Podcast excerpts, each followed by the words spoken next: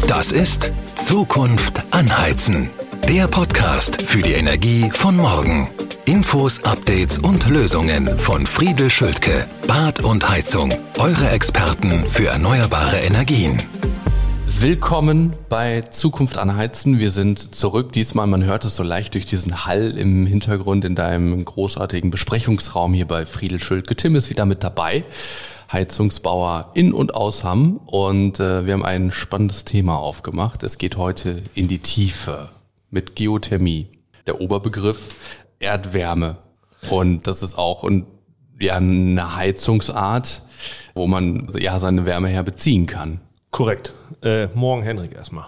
Ähm, ja, wie wir schon mal in einem anderen Podcast besprochen hatten, ähm, gibt es da verschiedene Wärmepumpen und die effektivste und ich sage jetzt mal von der Anschaffung teuerste ist die Geothermiebohrung. Mm, wir benötigen da nämlich noch eine Bohrfirma. Hier in Hamm ist das sogar ein bisschen komplizierter als in anderen Städten und Gemeinden, weil wir hier schon mal eine Gasblase angebohrt haben oder ich glaube sogar zweimal. Oh, da erinnere ich mich dran, im Pelkum. Tagelang ging es da rund. Ja, ja, ja. Also da, das muss man ja eine kontrolliert weichen lassen, ne? Äh, wir können jetzt schlechter wie in den Bohrfeldern oben die Flamme anzünden und dann brennen wir das nieder. Das klappt nicht so ganz. Ähm, daher müssen hier Bohrfirmen, die hier in Hamm bohren wollen, auch einen Explosionslehrgang und Sprengstoff. Auf jeden Fall ist das nicht so einfach. Daher gibt es hier nur ein oder zwei Firmen in der Umgebung, die das können. Ähm, immens lange Wartezeiten momentan. Ähm, wenn man die bestellt, reden wir von einem Jahr momentan Vorlauf, wenn nicht sogar größer. Ähm, bevor man die bestellen kann, muss man natürlich gewisse Schritte einhalten. Da muss man erst die Unterwasserbehörde, dann müssen wir das Bergbauamt äh, kontaktieren. Also einige Schritte, auf die wir insgesamt gleich noch zu sprechen kommen.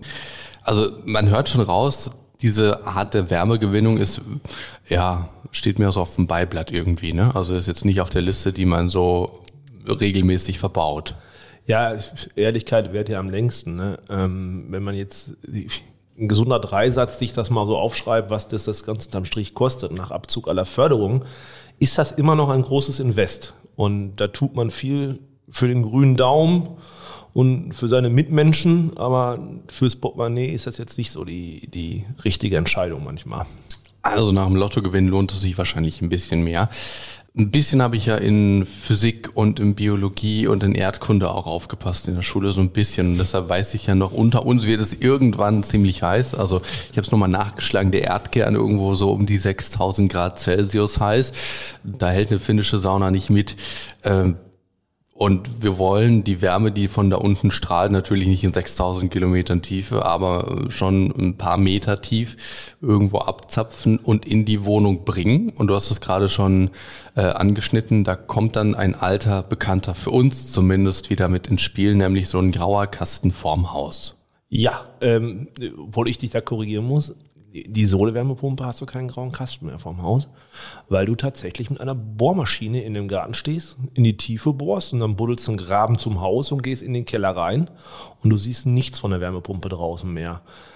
Das ist ein Vorteil der Sohlewärmepumpe auch. Ähm, der Nachteil ist, also dieses Bohr, diese Bohrmaschine, die ich gerade so nett und einfach formulierte. Ich habe da ein Bild im Kopf von jemandem mit einer, mit einer Hilti irgendwie im Garten, ne? Schön wär's, dann würden wir es selber machen. Ähm, Nein, wir reden da über äh, schwere Geräte äh, auf Baggerplattformen aufgebaut. Ähm, ich sage auch immer zu den Kunden, da, wo die auftauchen, ist dann nachher auch Mondlandschaft. Ne? Also wenn der fertig ist mit Bohren, dann kannst du den Gärtner auch bestellen, weil das ist wirklich schweres Gerät. Da wird Schlamm aus dem Boden gezogen, Wasser aus dem Boden. Ähm, da stehen mehrere Container dabei. Ähm, die müssen auch erstmal in den Garten reinkommen. Das ist auch ein ganz großes Problem oft, dass die Grundstücke das gar nicht so hergeben, weil wir müssen fünf Meter zur Grundstücksgrenze zum Nachbarn einhalten. Zwischen den beiden Bohrungen müssen wir vier Meter einhalten. Das hat damit zu tun, weil wir dem Boden ja Energie entziehen. Und wenn wir nicht genug Abstand einhalten, dann kann es passieren, dass die Bohrungen nicht effektiv arbeiten. Also wir hören schon, es gibt einiges an Voraussetzungen. Platz hatten wir gerade. Klar, also von vornherein erstmal, man braucht ein Grundstück. Also mit einer irgendwie, wenn das Haus äh, schon an den Grundstücksgrenzen abschließt, was es ja auch geben mag, irgendwie, dann, dann wird's da auch eng. Unterm Haus bohren ist auch schwierig. Ähm, Platz brauchen wir. Dann hast du es gerade angesprochen, wenn wir jetzt bei diesen Voraussetzungen bleiben wollen, mal eben.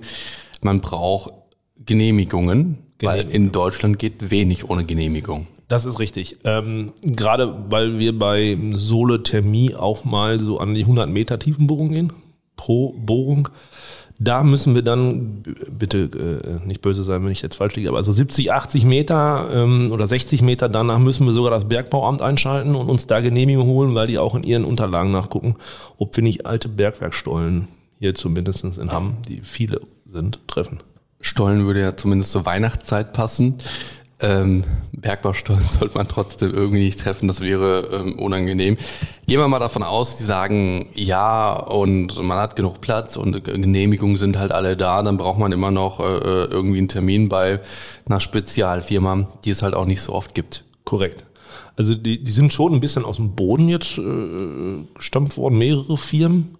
Aber wie ich gerade schon sagte, die Problematik hier ist halt durch dieses Bergbau und der Gasblase ist dann höherer Aufwand verlangt worden von, von der Stadt und Gemeinde. Das hast du woanders nicht. Da äh, haben sich auch viele selbstständig gemacht, so zwei, drei Mann-Firmen, die haben eine kleine Bohrmaschine. Das reicht auch oft in Neubaugebieten woanders, weil die Heizlast wirklich gering geworden ist. So ein Einfamilienhaus oder ein Reihenhaus, sag ich mal, 130 Quadratmeter Wohnfläche. Ähm, da reicht dann meistens eine 4, 5 kW Sohle-Wärmepumpe.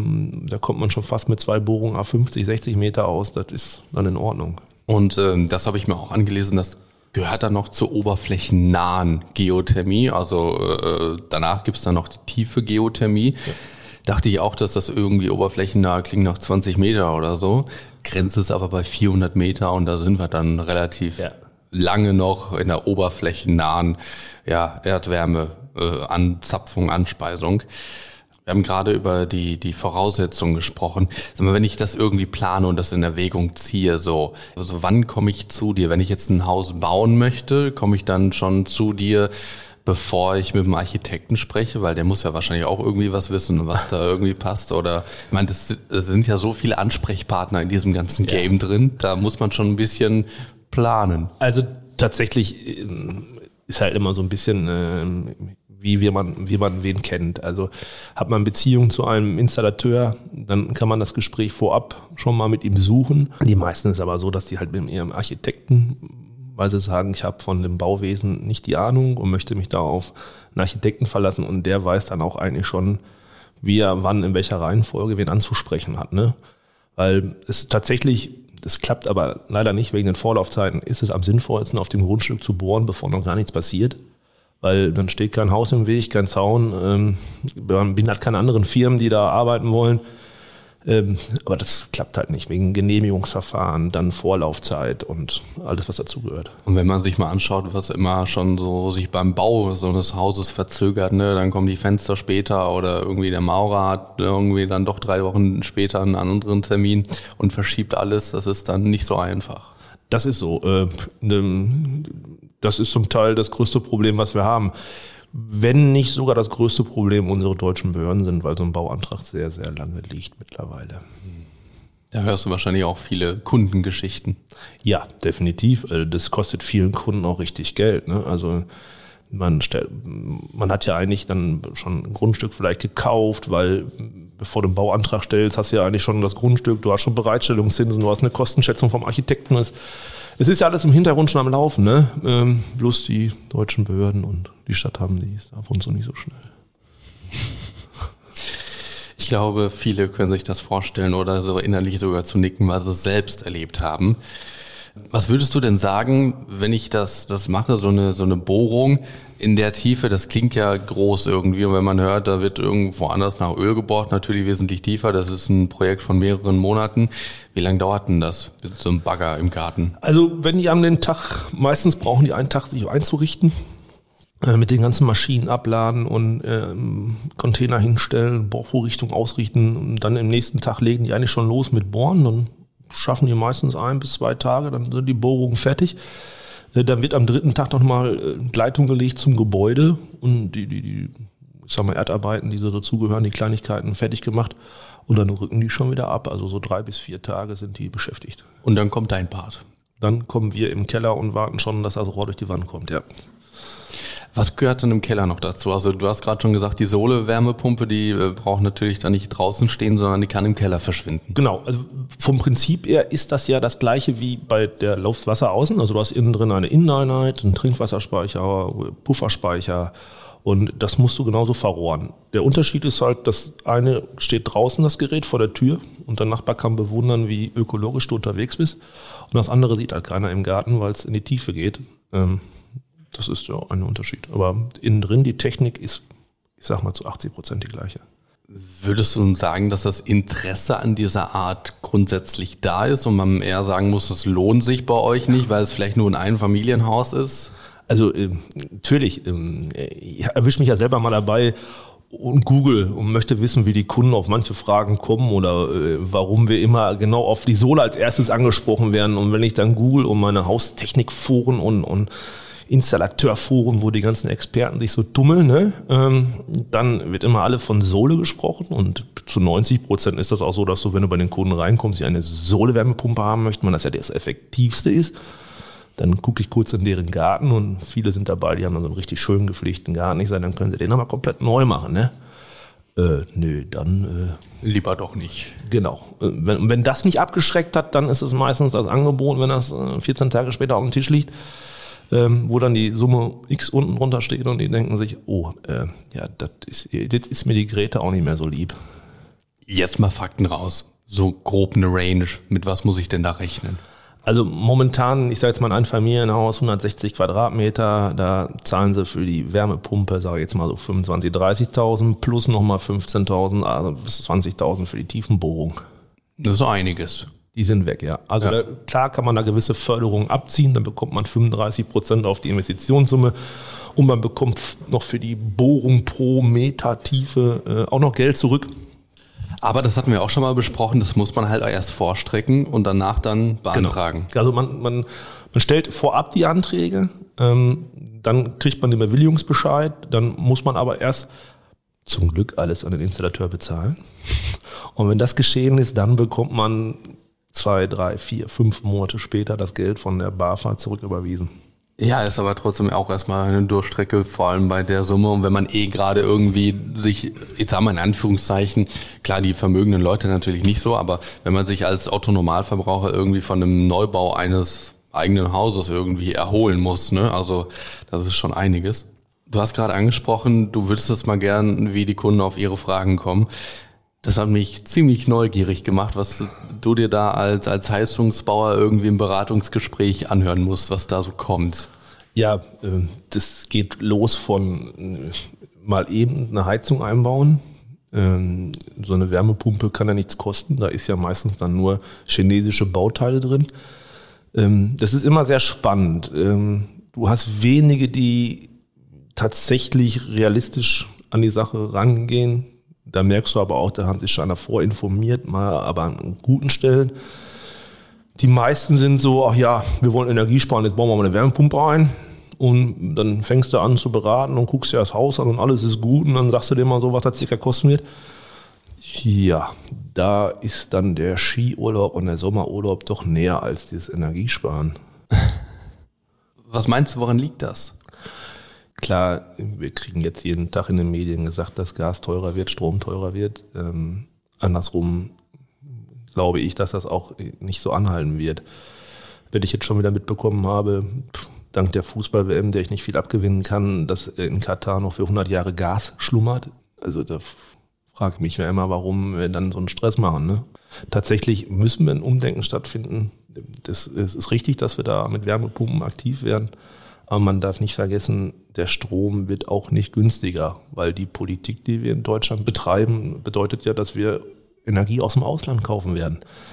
Weil wir gucken jetzt mal gerade raus, es ist grau, es ist dunkel. Unsere Industrie, unsere Haushalte brauchen jetzt gerade am meisten Energie. Ja, solarmäßig ist da gerade wenig zu holen. Korrekt. Jetzt gucken wir uns mal die Baumspitze da hinten an, die bewegt sich auch nicht. Also ist das Windkraft äh, auch nicht so aktiv. Jetzt kaufen wir gerade fleißig zu äh, in den Atomkraftwerken in Holland, Belgien und Frankreich. Ich glaube, Heiztechnik und Politik, man, also wir haben das ja schon öfter jetzt rausgehört bei uns hier in den, in den Gesprächen, das ist schon stark irgendwie verwurzelt und ähm, ich glaube, du merkst das auch mit, also was irgendwie in Düsseldorf oder in Berlin entschieden wird, ähm, das schlägt sich dann auch irgendwann ziemlich schnell auf, dein, auf deine Arbeit nieder. Ja, äh, gerade unser äh, sprunghafte Minister, Herr Habeck, der da äh, gefühlt äh, das Kaninchen aus dem Hut zaubert, eine Stunde später.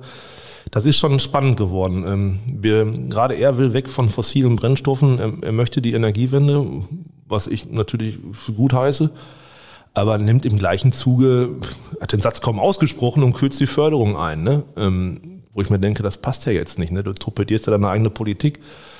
Ähm, das ist immer sehr zum Haare raufen. Ähm, man kriegt auch mit, dass die Hersteller namhafte Fissmann, Buderos, Weiland da in gewissen Energieforen sich treffen mit den Politikern, die auch darauf hinweisen, dass wir gar nicht das liefern können, was die vorhaben. Ab 2025 oder ab 2030 wollen wir 500.000 Wärmepumpen am Laufen haben. Die können wir gar nicht so schnell liefern und einbauen, weil wir reden über Lieferengpässe, wir reden über Facharbeitermangel, der definitiv da ist. Du hast auch einen Rückgang an Betrieben, das ist auch nachweisbar. Ich glaube, in NRW müsste ich jetzt lügen, da suchen bestimmt über 200 Betriebe Nachfolger. Auf der Plattform kann man sich das mal angucken. Das wird wöchentlich mehr. Es wird schwer, das umzusetzen, was die da vorhaben. Und dabei hat das Handwerk ja irgendwie goldenen Boden, sagt man so schön. Ne? Also wenn, wenn man mal guckt in deine Auftragsbücher oder so, hat wahrscheinlich mehr so die Höhe von der Bibel. Ähm, momentan noch, ja, toi, toi, toi. Also wollen wir mal lieber auf Holz klopfen. Das war aber gefühlt, hatte ich da schon Bedenken in den letzten Monaten. Ne? Also wir haben steigende Baukosten, wir haben einen Wegfall an Fördergelder, Zuschüsse für Neubauten. Ähm, wir haben steigende Zinsen. Ähm, jetzt gerade habe ich wohl gesehen, gestern noch, dass sie ein bisschen gepurzelt sind, aber die Tendenz ist ja eher zum Steigen hin. Es ist für manche Handwerker aber trotzdem schwer. Nicht jede Branche kann da gerade so wie wir uns ein wenig zurücklehnen. Ähm, ich hoffe, das bleibt so, weil tatsächlich, darf ich jetzt so sagen, ich bin jetzt nicht so der Grünwähler, äh, habe aber so einen Zwiespalt. Also ich müsste eigentlich jedem Kunden von uns zu motivieren, die Grünen zu wählen, weil ich dann weiterhin mehr Arbeit habe.